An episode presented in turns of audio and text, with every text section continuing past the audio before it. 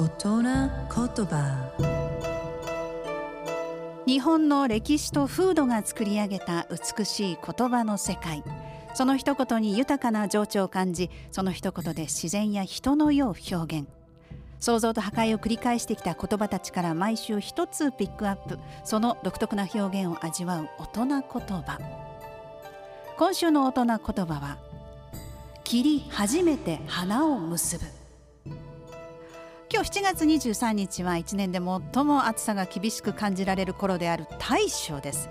そしてそんな大暑の頃であります。7月22日から7月26日頃は日本の1年を72等分して季節それぞれの出来事をそのまま名前にした七十二項の一つ切り始めて花を結ぶなんです。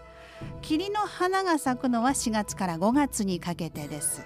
そしてその頃枝先に薄紫色の花を咲かせます。でその花が終わると卵型の硬い実がなり始めるんですが切り始めて花を結ぶはこの実がなる頃ということになります。